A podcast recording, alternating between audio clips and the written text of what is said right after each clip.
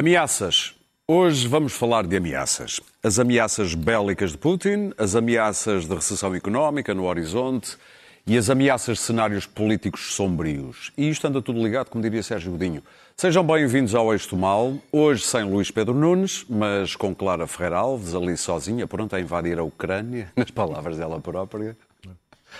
E também Daniel Oliveira e Pedro Marques Lopes. Este podcast tem o patrocínio de Vodafone Business. Saiba como a rede 5G pode tornar a sua empresa mais segura, eficiente e flexível. O futuro do seu negócio está em boas mãos. Vodafone Business. E vamos já à primeira ameaça.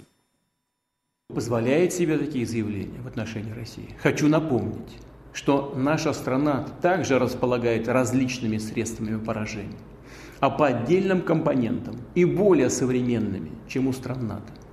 И при угрозе территориальной целостности нашей страны для защиты России и нашего народа мы, безусловно, используем все имеющиеся в нашем распоряжении средства. Это не блеф.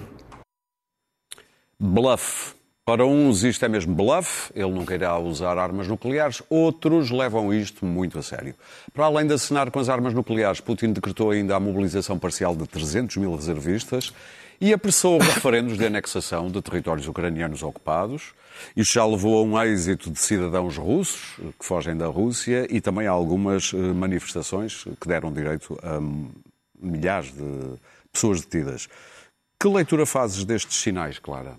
Bom, os sinais são todos eles equívocos. Na verdade, continuamos sem saber o que é que, o que, é que vai na cabeça de Putin, exceto a ambição imperial, e se ele já tem plena consciência de que este movimento, eh, não que foi errado, duvido que ele tenha essa consciência, mas que este movimento pode custar-lhe, não a cabeça, acho que não lhe vai custar a cabeça, por enquanto, mas pode custar-lhe sérios dissabores dentro da Rússia. O problema é que uh, a boa notícia é que ele está nitidamente mais uh, fraco. A má, a, a má, notícia é que ele está nitidamente mais fraco.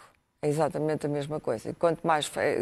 Na biografia dele, é sempre aquela história do rato encurralado, que ele gosta de dizer: quanto mais encurralado está o rato, mais luta até à morte. Portanto, eu não sei.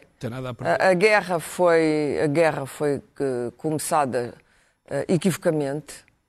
Um, eu fui contra o modo como a própria Europa e a NATO geriram o início da guerra e os Estados Unidos. Agora ela já está. Uh, não vale a pena estar a voltar atrás para dizer o que é que devíamos ter feito diferente. Há três uh, fatores importantes uh, que não foram devidamente acautelados. Em primeiro lugar, a Rússia continua a ter o maior arsenal nuclear do mundo e duvido muito que, eh, caso Putin fosse afastado ou decapitado, decapitado em sentido político, duvido muito que fosse para Rússia, lá. É, exato, não, mas ainda não estão aí. Eh, se fosse na Arábia Saudita, já não, é. já não garantias. Duvido muito que fosse substituído por uma chefia ou militar ou civil diferente ou melhor. Democrática, a Rússia, duvido que alguma vez venha a ser muito sinceramente. Também duvido que a Rússia venha a ser diferente da Rússia. A Rússia vai continuar lá no fim, ou no que acontecer no futuro desta guerra. Uh, a segunda, o segundo problema é o das sanções. Uh, uh, as sanções pareciam uma boa ideia a toda a gente, o modo como elas foram vendidas. Na verdade, as sanções estão a provocar danos tremendos. Não me interessam os danos que estão a provocar em Putin. Estão a provocar. Os danos em Putin são muito mais no terreno militar neste momento. Mas estão a provocar danos tão uh, severos na Europa uh, que a Europa tem que perguntar-se, a Europa, a União Europeia e os países europeus, qual o preço que estamos dispostos a, a pagar para nunca iniciar uh, uma, uma, uma conversa diplomática sobre o fim da guerra. Mesmo que não seja este o momento, e agora não seria o momento. Em terceiro lugar, acho que uh, foi cometido um erro crasso. Uh, Costuma-se dizer na arte da guerra que não se pode declarar guerra a dois grandes inimigos ao mesmo tempo. A América resolveu simultaneamente uh, hostilizar a China, de uma forma violenta, a meu ver, verbalmente violenta, e depois com aquelas missões em Taiwan, e resolveu ao mesmo tempo que estava em guerra com a Rússia. Ora, nós precisávamos da China, não precisamos da Índia, particularmente, mas precisávamos da China, precisávamos que a China não se colocasse e, sem ambiguidades do lado da Rússia. Eu não creio que a China esteja do lado da Rússia. A China está sempre do lado da China e só trata dos interesses chineses e interessa-lhe uma Rússia enfraquecida. Objetivamente, interessa-lhe isso. Mas o modo como a China foi desafiada implica que numa mesa de negociações este seria um parceiro importante e provavelmente não vai lá estar, a China. Uh, isso é mau.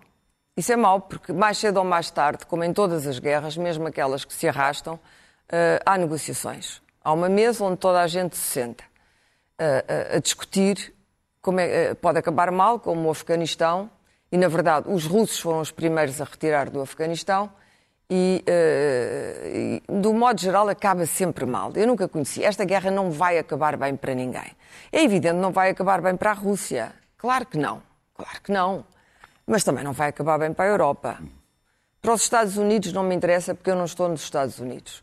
Todos sabemos que Putin é um sanguinário com o qual não podemos, ao qual não podemos ceder, muito menos sob a ameaça uh, da chantagem nuclear.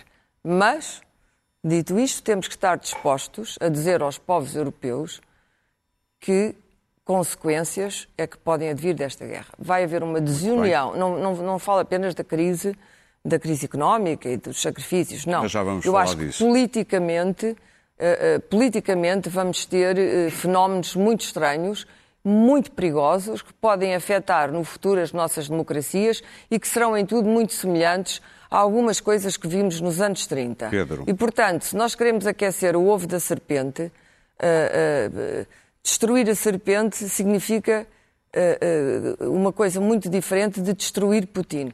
A Rússia não vai deixar de ser a Rússia. Eu gostaria imenso que Putin saísse da frente e há momentos em que todos nós, dada a carnificina, em que todos nós desejaríamos que uh, se pudesse pôr termo militarmente a isto. Mas temos que decidir que não queremos uma terceira guerra mundial, que não queremos uh, uh, um conflito nuclear no, no, norte da Europa, porque ele conduz à extinção. Não tínhamos dúvida, de, é absolutamente. Muito quando bem. se começa um conflito nuclear, nunca sabemos como é que ele acaba, e, e a nuvem nuclear é o que é, e portanto temos que estar cientes de que, mais cedo ou mais tarde, nós teremos de procurar uma, uma solução diplomática para esta Pedro. guerra. Eu, Destruir Putin eu- não pode ser o, o endgame. eu também não quero uma guerra nuclear, porque uma guerra nuclear acabaria com o mundo. Eu também gostaria que existissem negociações que conduzissem à paz na Europa, só que há uma pessoa neste, neste processo todo que, evidentemente, não quer. Cujo objetivo é claro e evidente neste momento: é ocupar o máximo possível de um território que está ao seu lado, que é a Ucrânia. E essa pessoa é Putin. O que ele veio fazer neste discurso foi. Eu, eu, eu, eu ouvi, eu assisti a que muita gente a dizer que, eh, que, que tinha havido uma, uma mudança completa no, no cenário. Não houve mudança, na minha opinião, não houve mudança rigorosamente. No terreno?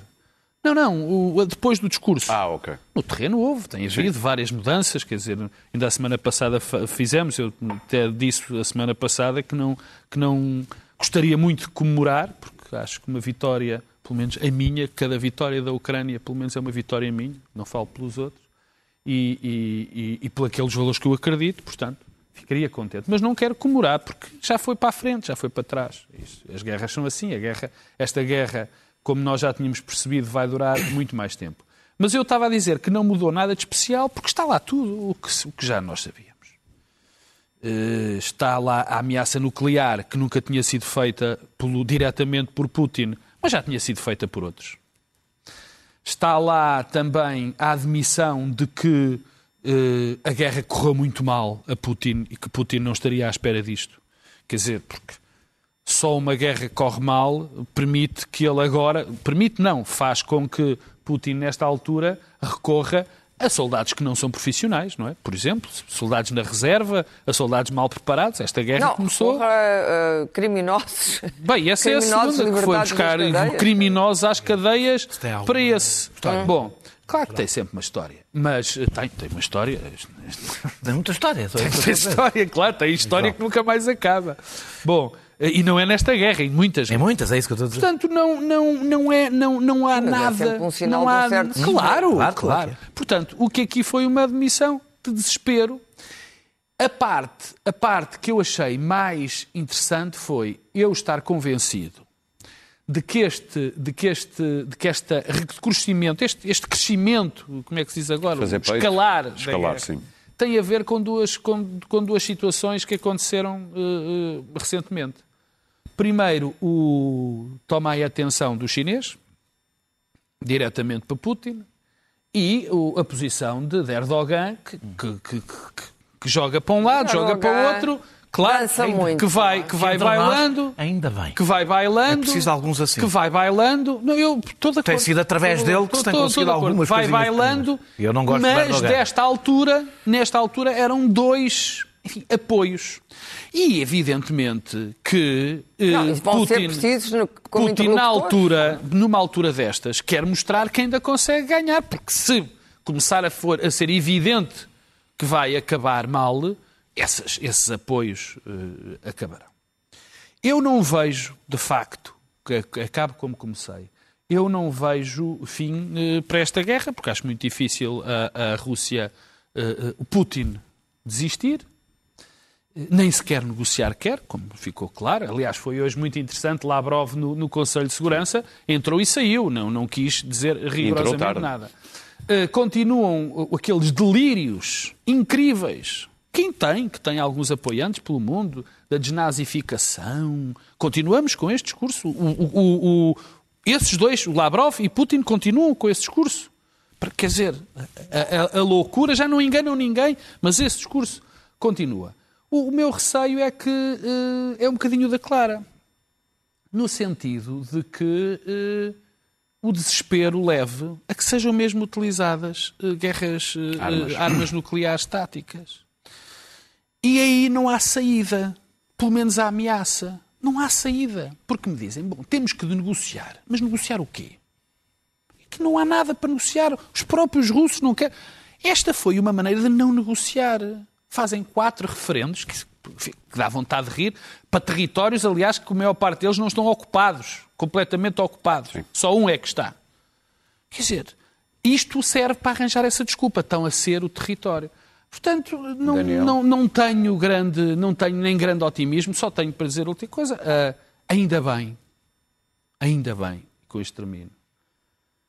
Graças a Deus e aos deuses que a Europa, os Estados Unidos e a Inglaterra, sobretudo a Inglaterra e os Estados Unidos, deram a mão aos ucranianos.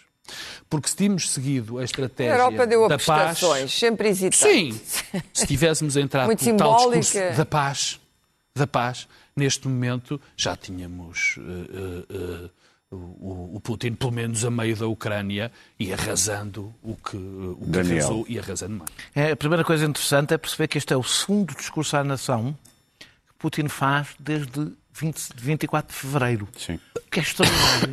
Diz muito de um regime que está numa guerra e consegue que o presidente fique calado, sem falar à nação, eh, durante todos estes se- sete meses. Se bem que oficialmente para eles não estão em guerra. não é? Claro, está bem, mas, mas está.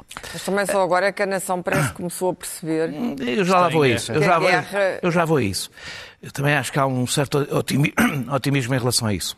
Ah, ahm, bem, ah, ah, ah, ao endurecer as leis, as leis de, de- de- de deserção- em relação à deserção e ao mobilizar 300 mil eh, eh, reservistas, a operação militar especial dá sinais que outras guerras, algumas que também não eram consideradas guerras, incluindo aqui, em Portugal, eh, deram que é aquela, eh, eh, eh, aquelas que parece que vão durar pouco e se eternizam e vão corroendo os regimes por dentro. Não estou a dizer que o Putin vai cair, mas vão corroendo os regimes por dentro à medida que se vão eternizando.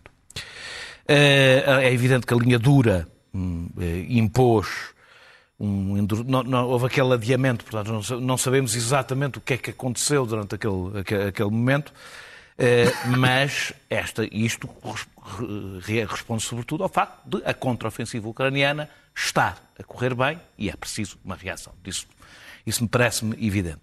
Eh, eu acho que o otimismo em relação a algumas manifestações e a ideia de que vai haver uma grande revolta por causa do recrutamento é otimista por uma razão. Eh, em princípio, o recrutamento será feito por cotas regionais. Sim. Tudo indica que Moscovo está mais perto do poder, terá proporcionalmente menos recrutamento. E São Petersburgo, de certeza. E, e São Petersburgo também. Mas lá para a Sibéria. São lá para os, para as estepes. Canhão. Vão ser as regiões pobres, eh, distantes, com minorias étnicas e religiosas, que vão servir de carne para canhão e que não têm nenhuma capacidade de revolta, de pressão sobre o poder político. Nem informação. Na, na informação e, portanto, vai continuar até chegar ao, ao, ao núcleo. É, é que aqui na, na, na guerra colonial o país era um bocadinho mais pequeno, portanto, não é que tenha chegado ao núcleo do poder, mas eh, de repente já Não, era uma geração uma elite inteira. esclarecida Exatamente. que não tens. Lá também no Kremlin. tens. No. Kremlin, no Kremlin não tens.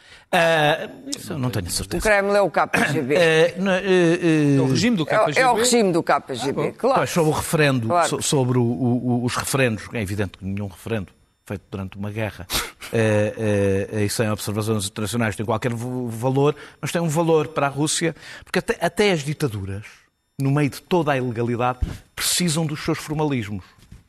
E isto vai servir, obviamente, para haver um argumento jurídico, por assim dizer, Para retaliar-se. para retaliar, porque a Rússia está, o território russo está a ser, ou está a ser Porque atacado. aquilo passa a ser território russo. Aquilo passa a ser território russo. Portanto, é, é- é aquelas coisas que os próprios regimes precisam no meio da sua ilegalidade. Todos eles precisam do, do- do seu, dos seus formalismos para poder eh, fazer, o, fazer o inaceitável. Eh, eh, é evidente que nós também tivemos outros sinais, como os conflitos nas antigas repúblicas soviéticas, que se percebe, curiosamente, uma delas atacou a outra e é a que está do, e e é a que está do lado do Ocidente, a que atacou a que não está do lado do Ocidente, mas isso pronto, é para perceber que as coisas são sempre mais complicadas do que parecem. É, entre a divisão entre o bem e o mal é sempre um bocadinho mais eh, Mas complicada. também há ali uma grande diferença É, é, de força. Também, também há. Eh, o, o Mas é ao que- contrário. Ali é ao contrário. Sim. exatamente. E, e mais a, e mais a do Kirguistão, mais a do Kirguistão com, com, com o Tajiquistão. Ou seja, E percebe... isso a China não gosta nada. Não, e, não, e percebe-se Essa que, a- instabilidade. que, a Rússia, que, que estes, que estes países Essa instabilidade começam Que a é que ele estava chateado. começam a perceber, começam a perceber que, a, que, a, que, a, que a Rússia está desguarnecida. E, portanto, deixou de conseguir Não, e a manter a ordem, já não manter a ordem ali naqueles Para sítios. terminar, Depois, mais o ralhete do Xi Jinping e do Erdogan. eh, e isto leva, e é com isto que eu termino, leva à questão da escalada nuclear. Se Putin começar uma escalada nuclear com, com armas nucleares táticas, que não é imediatamente, Sim. ficará totalmente isolado. Aí eu estou absolutamente convencido que a China tirará o tapete. Não quer, não quer mesmo. Mas o preço em vidas ele, humanas. ele sabe, Putin sabe isso. Também não devemos desprezar o poder do desespero. Eh, agora, digamos que esse passo seria um passo final para o seu próprio fim, seria o último passo, porque ficaria completamente isolado, Muito estou bem. absolutamente Mas dás-te conta que há um grupo de ultranacionalistas que advogam. Sim, claro. Mas essa porque tática. a China, felizmente, continua a ser muito, muito pragmática.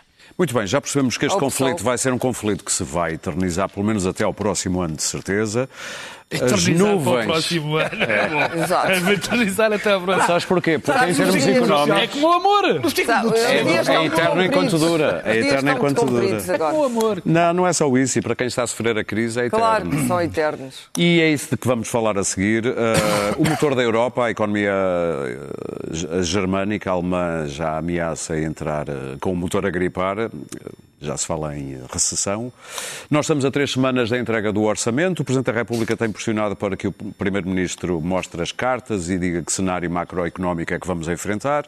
O Governo resiste. Entretanto, esta semana tivemos uma espécie de desaguisado entre o Ministério da Economia e das Finanças, com António Costa Silva a dizer que era a favor da baixa do IRC, mas depois veio logo o Ministro das Finanças, ainda antes o Secretário de Estado dos Assuntos Fiscais, dizer não, os choques fiscais nem pensar. Pedro Marcos Lopes.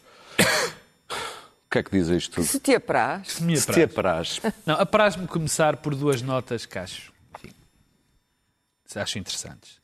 A primeira é que eu tive até este momento à espera, ainda estava ali à espera que o Costa Silva fizesse o... a cena do Pedro Nuno Santos. Uma conferência de imprensa a pedir desculpa. Exatamente. Ao Uma conferência de baraço Não foi exigido desta Não. Exatamente. Costa não sei porque ele não Sim. exigiu isso. Não exigiu. Santos, Ou o outro exigiu. Aliás, que ao outro nem era preciso, porque é tão maltratado. O- o- Da semana passada, a entrevista de Costa disse: não, não, esse senhor não, esse senhor não tem nada que decidir nada sobre o aeroporto. Já, já estamos mas esta nesse semana nível. já mudou de opinião. Não, não, vai levá-lo. Vai levá-lo. Vai levá-lo. Já estamos nesse nível. Portaste bem, vais E, comigo. portanto, sim, mas não vais decidir nada. portanto. E eu estava à espera que Costa Silva fosse, estás a ver como não me enganei? Que Costa Silva também tivesse que fazer a mesma cena. Cavaco, porque- e Silva, Cavaco e Silva teve que esperar dois anos para ser Cavaco, e Cavaco Silva. Acho que Costa e Silva. Eu estava à espera que Costa Silva, depois de ter eh, sido eh, desautorizado a um nível, enfim, bastante interessante, eh, o também o fizesse. A segunda nota, antes de começar, tem a ver com o Presidente da República e, e que, que ando. Esta pressão que ele tem feito. Eu, eu, eu, eu juro, até por ser o Sr. Presidente da República, ou aliás, por ser o Sr. Presidente da República, que eu tento sempre tentar perceber de uma maneira, enfim, benévola, o que, o que o leva a dizer algumas coisas. Chegaste a conclusões? Não, lá está. Quer dizer, eu não percebo esta, esta história de, bom, o governo tem que dizer alguma coisa, o governo tem que dizer alguma coisa, o governo tem que dizer o quê? Há quem diga que ele falou pouco no tempo da, da- da Não, mas- discussão não, mas da- eu- dos apoios a- não, mas não, mas aos é- pensionistas mas não é e agora está a Mas sacar. o, a sacar. o meu problema é não entender. Quer dizer, se o, se o orçamento vai ser apresentado daqui a três semanas, A 10 de outubro, sim. se o cenário macroeconómico é aí que vai ser, eh, o cenário macroeconómico que o governo prevê, é aí que é mostrado. Os números do crescimento da economia e os números da economia deste ano, até hoje, foram mostrados. Eh, Quer dizer, o que é que. Quer que António Costa venha dizer, epá, isto vai correr mal. Ou, epá, isto vai correr bem. Francamente, não cheguei a perceber o que é que o Sr. Presidente da República quer. Agora, houve duas ou três questões que foram já afloradas. A primeira eu vou passar rapidamente, que tem a ver com o imposto extraordinário sobre as empresas, que vai acontecer. Agora vou dar aqui uma de Marques Mendes. Isto vai acontecer. Não é preciso dar uma de Marques Mendes. É evidente que vai acontecer. Porque a Europa. Uma diretiva europeia. Porque a não, Europa. obrigado. Não, mas a Europa está a mandar. Mas nós não gostamos de ir no pelotão da frente em que, determinadas que a coisas. Europa está a Nós já mandar apoiámos. Que não, há, alunos. a Europa manda, não há ambiente político para que deixe de existir, portanto vai existir. Portanto, nem, nem vale a pena A baixa do IRC. A maneira Não, não, como não, não, vai não, acontecer. imposto- não, não, não, o imposto sobre as grandes empresas. IRC. Não, não, não, foi? Não. Foi Pareceu-me imposto, não, mas não Ok, foi. ok, ok. Imposto sobre as grandes empresas. Portanto, nem vale a pena falar disso. Depois como é que se vai uh, organizar esse imposto? as Isso já o Primeiro-Ministro o. IRC, quer dizer, já sabemos que Costa Silva queria baixar o IRC para as empresas, mas como, como o Ministro das Finanças disse que não, eu, enfim, tenho uma opinião sobre o assunto, é muito parecida com a do meu colega de programa no, num canal de rádio, que foi o antigo Ministro da Economia, Cisa Vieira, tendo a achar que era bastante melhor fazer com que as empresas até tivessem uma taxa mais baixa, mas que fossem obrigadas a reinvestir o dinheiro. Isso é que para mim Sim. faz todo o sentido, mas não acho que seja prioridade nenhuma, francamente, o- o- a redução do IRC. Mas já, já lá vamos. Agora, claro, também me parece estranho o Sr. Presidente não, não perceber isso, mas eh, eu não sei se percebo porque eu não entendi. Claro que o próximo orçamento, o orçamento de Estado vai ser um, um- um orçamento de aperto. Repara uma coisa, o, o crescimento económico deste ano vai ser a 6,7. O do ano passado, pós-pandemia, foi 4,5, 4,6. E para o ano à volta de um, não é? E para o ano a previsão é de 1,2. Voltamos à normalidade. Ou seja, quer dizer, o, o cenário que nós temos é uma guerra que não sabemos o que vai, Pelo menos é o cenário do Conselho de Finanças vai, Públicas, sim. sim. Como é, o que é que vai acontecer?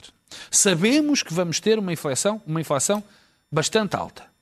Mas estamos numa.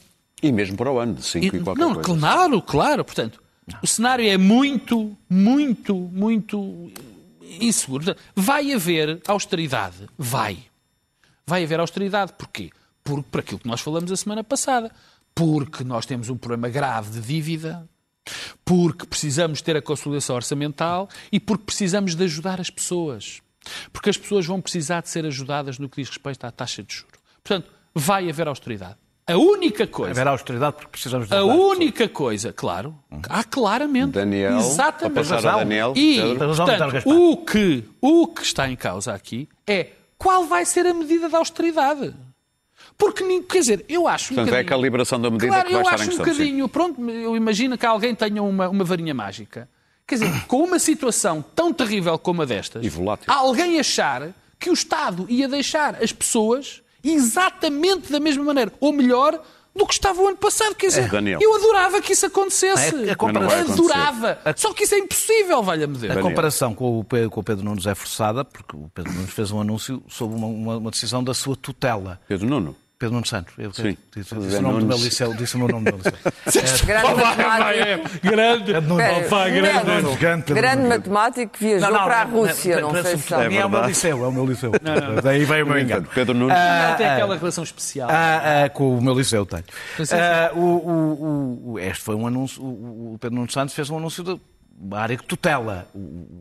O, Costa Silva, É, Costa Silva fez, um- fez uma- um anúncio da área do Ministério das Fez o Finanças. pezinho na piscina ao lado. Ah, ah, aliás, eu gostei, eu também vi, eu também, nós não chegámos aqui a comentar a entrevista do, do António Costa na CNN e também achei interessante o, o António Costa dizer que o, que o Pedro Nuno Santos iria, no fim da negociação, para executar mais um bullying, absoluto, absolutamente infantil. Absolutamente infantil, porque António Costa basicamente dedica-se a fragilizar o seu próprio governo. É uma coisa incrível, ina- pois é. é, e- Eu nunca aceitaria Ina- fazer parte de um governo de não, não, António mas eu, não, Costa. eu já nem estou a falar de Deus me eu livre. não, eu, não, eu não eu acho que só pessoas neste momento completamente desqualificadas aceitarão entrar num governo onde vêm ministros serem tratados desta maneira. Ah, ah, ah, ah, mas ainda por cima é evidente Tipo que encontramos quando ainda, vinhamos para ainda cá. por cima, ainda, por cima, ainda por cima, António Costa não tem evidentemente meios técnicos para fazer aquela negociação. Portanto, era evidente que Pedro Nuno Santos iria participar. O Ministério é o Ministério que tem a informação eh, para para começarmos o, a- a- o processo todo eh, há 15 anos, não é? Portanto, é, é este o grande avanço que vamos dar Daniel, mas há 15 anos para trás. Mas Deixa-me só interromper, não, não. Mas percebes a perplexidade. Sim, sim, mas percebes a perplexidade, não é? Quer dizer, como é que alguém que é vítima de bullying e que é um homem cheio de capital político e bom Sim. aceita ser tratado Pronto. desta Bem, maneira? eu- eu- é essa a sabes que eu- dúvida. Sair, perde o Eu capital eu só não tenho político, pa- fica eu tenho parte, limbo. prefiro criticar quem faz o bullying do que o bullyado. E eu avança. também Ah, acho, também a, acho. a descida, é um deixa-me dizer. óbvio, não? A descida, a descida, fica no da- limbo. a descida da- da- da- da- das reformas e dos salários da função pública, descida real, que é o que interessa, que vai ser seguida pelas empresas, evidentemente, associada à proposta, vamos ver se a todas as empresas sem critério, da descida do IRC, para as grandes empresas que são, para quem o IRC tem de facto um grande impacto, eh, eh, eh, é só mais um passo para, para, a transferência de rendimento de cima para baixo que que assistimos em 2011 e que vamos assistir de forma ainda mais vincada nisto. é Esta austeridade para ajudar as pessoas tem, tem sido, é sempre o resultado. é- O resultado é sempre exatamente transferência de rendimento de baixo, eu disse de cima para baixo, eu queria dizer Sim, eu de baixo para cima. É, é justo, no entanto, du- duas exceções, eh, assinalar duas exceções. Uma, peço desculpa a repetição, a exceção ibérica, em que fomos atrás de Espanha, que é o que separa o preço da eletricidade do gás, Bem. e a outra, que é o mercado regulado de gás, que prova, aliás, que ao contrário do que o Pedro diz e outras pessoas dizem, o controle de preços nem sempre é uma catástrofe, às vezes, aliás, salva-nos da catástrofe. E o mercado regulado de gás não é outra coisa senão controle de preços. Eh, eh, os- estes dois me- mecanismos era- reduzem. Como sabes, era excepcional os- e agora deixou de ser. Não, é exatamente isso que eu estou a dizer. Exato. Portanto, o controle de preços, em momentos como estes, podem ser utilizados. Já não é gente das petrolíferas a dizer que o mercado regulado também pode aumentar. Pois, E vai depende, aumentar. não, depende da seca. Se houver seca, se não houver seca, porque isso Sim. fará, fará bastante diferença depois em relação à própria separação do preço do gás e da, da eletricidade. Eh, estes dois me- mecanismos, evidentemente, reduzem o lucro inesperado das empresas, da- das empresas de energia, mas não anulam. E eh, Portugal ser o carro vassoura, porque é o carro vassoura, aprova, aplaude, mas quer ser o último a aplicar, do imposto eh, eh, sobre os lucros inesperados, dá um sinal político. E esse sinal político é também este. Quando o debate é quão forte é a austeridade para os salários e as pensões e quão generoso deve ser o IRC para as grandes empresas. Isto é um sinal político do que, é que vai, do que vai acontecer nos próximos anos Claro. desta crise. Mas Bom, eu de Estado gostava- não foi. Eu disse que é um de sinal político. Quando, quando, quando for mais do que um sinal Vamos político. lá, é estamos com pouco. política. Estamos a esgotar tempo. obrigada por me interromperem. Não chegamos a, não chegamos a interromper. Peço desculpa, Clara. peço desculpa de querer falar ahm, na minha vez. Ah, eu gostava de abolir o verbo ajudar. O verbo ajudar tem-nos perseguido durante a história da democracia portuguesa. Estamos sempre a precisar de ajuda. Ajuda da Europa, ajuda do governo, ajuda do Estado, ajuda disto, ajuda daquilo. É terrível. Ah, nós estamos aqui a discutir coisas muito diferentes. O Pedro falou no Presidente e no, no Primeiro-Ministro, na, na atitude, digamos assim. Eu acho, ah, acho que o Presidente, este mandato está, está a ser mais irrelevante que o primeiro mandato, que teve uma certa exuberância afetiva no início e- e, Há uma maioria absoluta, portanto. Há uma maioria absoluta e não só a própria atitude do Presidente. Está, a atitude é diferente eh, daquilo que era. Depois eh, é- é- está muito comentador e pouco Presidente. Está comentador demais e Presidente de menos. A segunda coisa é que eh, eh, António Costa, o modo como António Costa gere a boa vontade e a sua equipa é caótica. Já tínhamos visto isso com Pedrógão, de certa forma. As pessoas é que não prestaram atenção. É caótico, é disfuncional, como se costuma dizer. E é, ele não tem, de facto, um pingo de solidariedade para com a gente Com linha trabalha, exatamente, com quem está na frente de combate. Isto é a mesma coisa que um general sistematicamente pôr o pé à frente das tropas para elas tropeçarem. não é inteligente e não é prático, sobretudo, é muito pouco. E ele tinha fama de ser um homem prático, um homem pragmático. Não é possível que Costa e Silva digam uma coisa. Costa e Silva é um amigo. Costa. Ora, nós Costa sabemos. Costa... Saí, saí. Saí.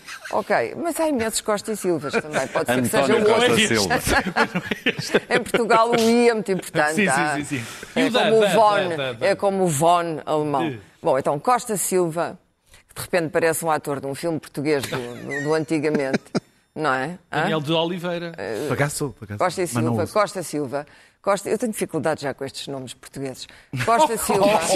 São tão Estou portugueses. enjoada. Não, não, não. São estes nomes, Ai, como o meu, é são caracteristicamente portugueses e repetem-se ad infinito. Toda a gente se chama uma coisa ou outra, incluindo Alves também. E, portanto, há tantos. Oliveira. Oliveiras. Lopes. Oliveira Lopes. Querem coisa mais banal. Portanto, até me posso enganar ali e chamar a ele o Pedro Marques nem Oliveira. toda a gente tem o meu nome. O Daniel. Lopes. Também há um Daniel. Lopes, Olha há outro Daniel Oliveira. Enfim, outro. indo para o tema, eu acho que Costa, Costa Silva veio, disse-o aí, aliás, à Itália, num, num- acontecimento importante para as empresas portuguesas, para as nossas Uma feira de calçado.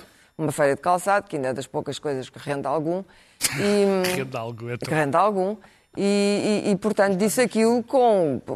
Aquele é o homem a que, a que foi entregue a missão de gerir o PRR, coisa de que já ninguém fala. Não sei se já repararam que o PRR subitamente desapareceu. É, Deixou de ser uma arma de propaganda. É. E, portanto, que esse homem que tenha algumas ideias, a quem foi incumbida a missão de gerar as ideias que iriam eh, nutrir Portugal e torná-lo, como se diz agora, mais resiliente, palavra estúpida, então esse homem, eh, eh, de repente, é desmentido, eh, o amigo, Pelas e os amigos de António Costa normalmente não acabam bem, pelo protegido e pupilo, eh, o Delfim eh, Medina.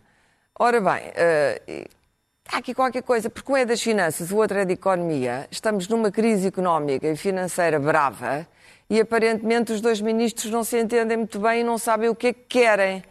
Como é que, se- como é, como é que vai ser o método para sairmos, enfim, para sobrevivermos. Não vamos sair disto, mas para sobrevivermos. A outra, a outra questão é que eu acho que, ao contrário do que diz o Marcos Lopes, eu acho que o que, o- que eles têm que falar, sim. Eu acho que as pessoas ainda não perceberam o cenário, não é o cenário macroeconómico, é o cenário político de uma economia de guerra. É nisso que estamos.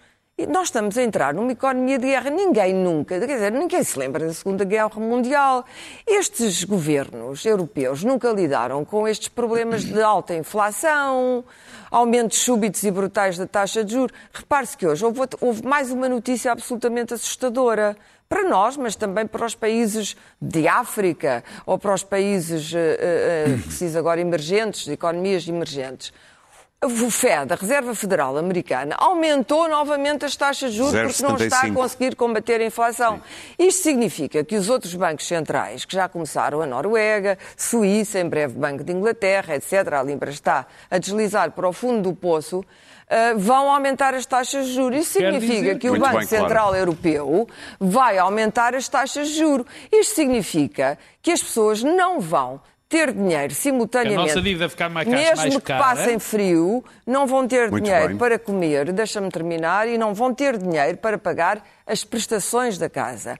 E isto pode gerar, isto pode gerar um cenário que é muito pior o- do que o do É o subprime. nosso terceiro tema. Não, é muito pior. Sim, é o próximo- Mas já é o vamos às próximo consequências tema. políticas. Eu estou a falar nas consequências Mas temos económicas. que ir mesmo, claro. Isto vai ser um cenário de privação e de sacrifício tão grande que é preciso dizer às pessoas o próximo inverno é preciso falar honesto, em vez de andar a, traçar cenários otimistas como António Costa e a mentir, aumentemos os salários 20%. Ele já sabia o que é que se estava a passar na Europa, não tem desculpa nenhuma para ter dito uma, Muito bem. uma imbecilidade Vamos daquelas. então falar de Portanto, cenários. começar a falar verdade e sim, tem que falar e tem que explicar às pessoas, aos cidadãos, ao povo português que o elegeu e lhe deu uma maioria absoluta, qual é a situação? É dia 10 a de outubro. situação Muito bem. é Clara, muito dia 10 de outubro. temos o Não, tempo Não, não é contado. dia 10 de outubro.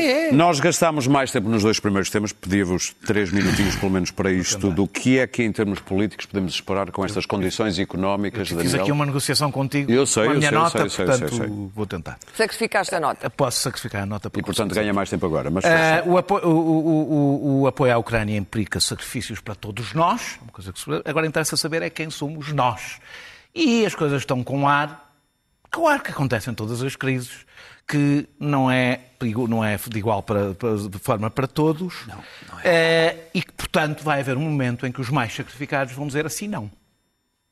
Assim não quero. E com toda a legitimidade. E, portanto, é bom que a cupidez e a, curva- a cupidez de uns e a cobardia de outros não leve, não ponha em perigo as democracias europeias que supostamente temos que defender neste momento e que temos que defender neste momento. A maioria absoluta eh, eh, pôs fim a um contrapeso que moderasse a tina. Eh, there is entre- no alternative. Exatamente. E, na minha opinião, foi o pior que podia ter acontecido ao Partido Socialista.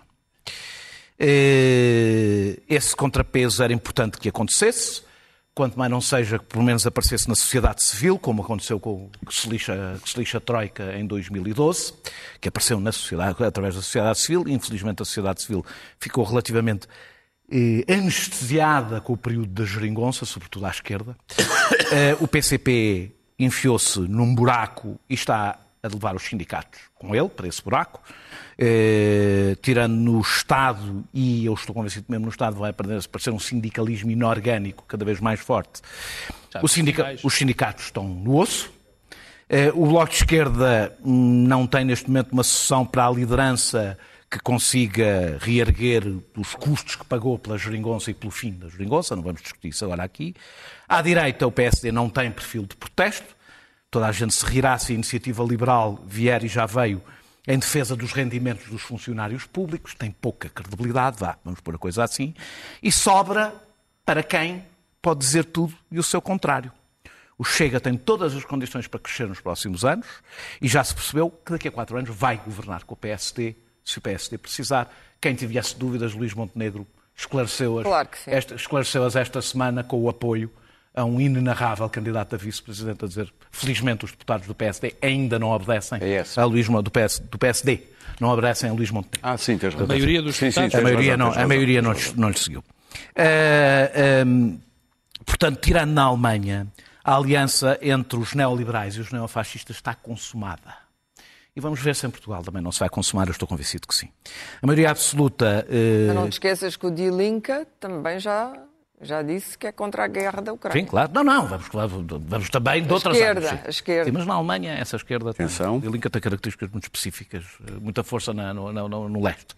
Ah, ah, ah, a maioria absoluta eh, eh, deu condições para o Partido Socialista dar a, a maior guinada à direita da sua história, que eu acho que é o que vai acontecer nestes anos. E esta crise pode ter como. pode levar a uma, uma, uma, uma mudança radical da política portuguesa, como aliás à direita levou a última crise. Com, Quando vemos a IEL, quando vemos o Chega, as coisas demoram tempo a acontecer, mas acontecem. Vou acabar. Uh, ou a esquerda acorda e, e, e, não pode ser mais meiga com António Costa do que foi com Pedro Passos Coelho, do meu ponto de vista. Uh, contra, na reação aos ataques às pensões, aos salários e à, de, e à de, degradação dos serviços públicos, ou a esquerda não vai estar cá quando os monstros do passado uh, que isto vai alimentar for quando for preciso combatê-los. É bom olhar para a Itália para perceber que a extrema-direita vai tomar o poder e a esquerda já quase não existe em Itália. Está ali, está ali o horizonte. A esquerda não tem que ser mais meiga com António Costa do que foi com Pedro Passos. Muito bem. Calma, que é clara. Bom, eu vou ser breve Três minutinhos. para ter a minha nota. Uh, a direita, evidentemente que o PS vai ser uh, duramente penalizado pelo que vai acontecer nos próximos tempos e não tenho a menor dúvida, já o disse, o Pedro Marcos Lopes ficou muito ofendido, não tenho a menor dúvida de que para governar o PSD necessita do Chega. É um facto da vida. E, portanto, sim, é isso que vai acontecer e vai acontecer em Espanha, onde o PP, com ou sem o Vox, mas muito provavelmente com o Vox, Uh, uh, e Sanches tem sido um bom primeiro-ministro, é preciso dizê-lo. Uh, vai ganhar as eleições, quase certeza. a França, Macron acaba. Não dizem isso, mas... Pois, mas as coisas vão ficar muito pretas é daqui para a frente. E quanto mais pretas ficam, acho que a direita está organizada na Europa, a extrema-direita e a direita, mas a extrema-direita está extraordinariamente bem organizada. Um, e é este cenário de perda democrática na Europa que não só os Estados Unidos da América não acautelaram ou não quiseram saber disso para nada, mas é este cenário. Eles também têm Putin, trumpismo. É este cenário que Putin acordaram agora, mas não sei se vão a tempo. Uh, é este cenário que Putin deseja, ou seja, a grande aposta de Putin não é apenas no terreno na Ucrânia. A grande aposta de Putin é em enfraquecer é e debilitar a retaguarda. E, portanto, coisa que ele já fez quando uh, se imiscuiu no Brexit, com as suas fábricas de trolls e quando se imiscuiu na América. Bom, e ainda vamos saber muitas coisas sobre aqueles papéis de mar a lago que, que, que a América está desesperadamente a, a, tentar que não venham ao de cima, porque se calhar Trump estava de facto na mão de Putin por compromate. Portanto, este é o cenário. E nós estamos aqui a, visualizar apenas aquilo que está a suceder no terreno na Ucrânia, onde os ucranianos continuam a combater, mas, mas, é foi isso que eu disse no início, temos que estar conscientes de que o preço que vamos pagar por isto não é igual ao dos Estados Unidos e pode ser o preço daquilo que constituiu até hoje o melhor da convivência dos países europeus. Ou seja, eu não estou nada otimista uh, que a Europa saia disto ilesa e acho que há aqui muitos pontos comuns. Para quem leu a história da primeira metade do século XX, há aqui demasiados pontos comuns e não é o Hitler e o Putin. Sim. São diferentes. Não. É, são as circunstâncias sociais e a nostalgia da ordem que sempre vem a seguir a momentos de sofrimento e privação. Vem uma grande nostalgia da ordem. Sim, a direita vai começar a ganhar, não tenho a menor dúvida. A Suécia foi um caso, mas a Itália vai ser o primeiro exemplo. O que Pedro. O, o único resquício de luz no meio disto é que não se vão entender. Meloni, Berlusconi, imaginem Berlusconi, is back. Berlusconi e Salvini não se vão entender. E não se vão entender por causa da Ucrânia, justamente, a não ser que a senhora uh, fascista, fascista mesmo, porque a ideologia dela, acabe por ceder à pressão de Salvini e de Berlusconi. Berlusconi é amigo pessoal de Putin e mude de, de uh, uh, posição. Muito bem. Mas aquilo que Pedro, temos, é que vamos ter uma Europa de uma instabilidade política dentro interna, não é na União Europeia, não é Bruxelas, dentro dos países, de um grupo de partidos, de agrupamentos e de ideologias que são ferozmente anti-europeus. E a estratégia deles é nós não queremos sair da Europa. Eu- Nós queremos ficar na União Europeia Mudá-la para dar cabo da União Europeia. Pedro, Eu recordo, que parece que anda um bocado esquecido, que a chegada destes partidos eh, não democráticos, prefiro chamar-lhe não democráticos, partidos iliberais, ao poder, eh, tem zero a ver com o problema da Ucrânia. Nada. São movimentos que aconteceram antes, da chegada da Ucrânia. E, portanto, eh, eh, as consequências de disto estar a acontecer não se dão, as causas disto estar a acontecer não têm a ver com a Ucrânia. Tem a ver com o que estava a passar e com a degradação das democracias ocidentais liberais. Esse é o primeiro ponto. Parece que agora, eh, que, que pelo facto disto existir na, na Ucrânia, é que vêm o- as forças não democráticas e liberais. Vão crescer mais. O- a minha dúvida, eu, aliás, eu tento. Ah, deixa-me só. O doutor Pedro Marques Lopes não fica muito ofendido com o facto de tu dizeres que o PSD eh, se pode juntar ao Chega. Não, O que, não, sim, não, o que este nunca. careca acha Não achas o nada que eu disso, acho, claro. o que eu penso, claro, o que eu penso é que se o PSD o fizer, não só está a prestar um péssimo serviço ao país, como está a pôr em questão a sua própria existência como partido. Tiro no pé.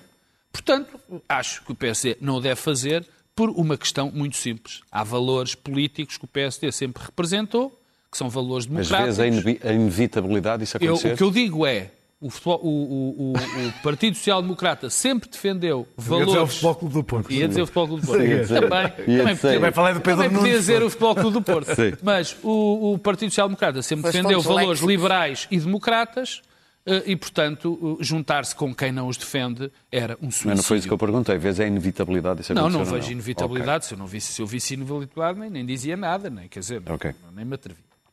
Agora, Vamos lá? eh, vou, vou e digo eu, eu, eu tenho duas coisas que eu tento sempre fazer quando, quando, quando faço análise ou quando falo de, de alguma coisa, que é eh, não ser paternalista e não achar as pessoas estúpidas. E eu acho que eh, este cenário em que se vê, em que se junta este salário catastrofista, que eu compreendo muito bem que o, que o Daniel e que a Clara traçaram, que tem boa razão e tem uma, uma racionalidade eh, eh, muito própria, eu acho que não, não faz, diz que as pessoas reagem de uma maneira pouco racional, que, que estão a ser respondendo às parvas condições objetivas. E, são, e, e, portanto, nós estamos a ser paternalistas e a achar estúpidas. Eu tendo a achar que as pessoas que votam no Chega é porque acreditam nas soluções do Chega. E, portanto, e não a chateia nada que o Chega seja racista, xenófobo e não democrático. Sim. Tem essa tendência. Muito bem. Portanto, é com elas. Mas as notas? Portanto, também acho, portanto, também acho a noção que que não é as pessoas percebem bem que os sacrifícios que vão ser sujeitos é por um bem maior e não para serem prejudicadas. Obviamente que eu, como o Daniel, como qualquer democrata, também quero que os, que os- que os sacrifícios sejam bem repartidos. Notas. Mas mal estava se não achasse. Clara, muito rapidamente, uma Muito no- rapidamente, um filme queria e chamar uma a fotografia. atenção para um filme que está agora nos cinemas, com uma grande interpretação de Johnny Depp, que chama Fotógrafo de Minamata. É baseado numa história real do grande fotojornalista americano Eugene W. Smith, Temos aí uma que fotografia. fez a, a- a- a fotografia matricial do fotojornalismo, chama-se uh, Tomoko com a mãe no banho, aquela criatura disforme que está dentro da banheira, para já eh, convencer os japoneses a deixarem-se fotografar, tem a ver com despejos de mercúrio que uma fábrica de produtos químicos fez numa aldeia, num mar, onde uma aldeia de pescadores, as, as- as crianças nasceram todas defeituosas. Aquela foi era uma vítima. absolutamente escandaloso. E foi Eugene Smith, foi dos Estados Unidos, foi agredido no local pelos, pelos gorilas da fábrica, eh, acabou por morrer 10 anos mais tarde, em consequência indireta das, das agressões, teve uma coragem imensa, ele tinha sido um grande fotógrafo de guerra, e portanto é para ver, eh, eh, é um filme em que, em, em que se vê a força que a Life tinha, a Life foi, publicou este, este- esta sequência editorial de fotografias. E, portanto, que o bom fotojornalismo, por mais violento que seja graficamente como esta fotografia, a verdade é que se não fosse Eugene Smith, eh, eh, aquela gente bem. continuaria a nascer disforme, porque nem o governo, nem os donos da fábrica tencionavam fazer qualquer coisa, Muito bem. nem sequer indemnizar as vítimas, que aliás não chegaram a indemnizar. E agora- Vale a pena ver este filme. A O morte, fotógrafo de, de, Minamata. a morte de Massa Amini, uma, uma nota a que o Daniel também se, Vão associar. também se associa, exatamente. Eu, eu queria. Eu, é, a Masa Amini era uma, uma mulher de 22 anos que foi presa pela polícia da moralidade iraniana. Pelo, por uma razão única, não tinha o hijab bem colocado, ou segundo os ditames dessa, dessa polícia. foi agredida e acabou por morrer na prisão. Isto já chegava para que, para que eu fizesse uma nota sobre esta bestialidade, para este sofrimento que é imposto às mulheres no mundo inteiro, infelizmente, mas sobretudo nestes países. O Afeganistão também era um bom exemplo, onde, elas, onde as mulheres são tratadas como mercadoria, como objetos. Bom, portanto, poderia já ser sobre isso, mas, é, mas não é tanto sobre a, a, a Masa Amini que eu quero falar. O que eu quero dizer é da minha profunda admiração por, eh, por as pessoas, pelas mulheres que neste momento estão a protestar contra aquilo que aconteceu a Masa Amini. Eu, eu só de imaginar a coragem que é necessária para estas mulheres fazerem aquilo que estão a fazer, correndo riscos, não é o risco nós aqui, ah, muito corajoso porque disse aquilo ou fez aquilo. Não, estas mulheres Correm correm risco de riscos vida. de vida, de serem assassinadas, de serem Torturadas. mortas, de serem torturadas. E estas são estas, é a coragem destas mulheres, como a coragem de todas as mulheres que também estão no Afeganistão a fazer muitas ações destas que eu quero elogiar e comover-me. Daniel. Bem, A minha nota ia ser sobre o aldrabice do estudo eh, sobre a sustentabilidade, que mais uma vez o Governo eh, usou um truque, mas eh, não, isso exigiria mais tempo e, portanto, eu quero... Eu, eu, eu não sou muito de me comover, não sou muito dado à comoção, infelizmente, mas estas imagens que vamos ver hoje comoveram-me profundamente. Eu só queria, um dia, é só isto que eu queria dizer, um dia que fosse, ter um décimo da coragem que estas raparigas, algumas delas são raparigas, têm, bastava-me um dia para merecer partilhar o planeta com estas pessoas. Vamos ver dois exemplos, muito rápidos.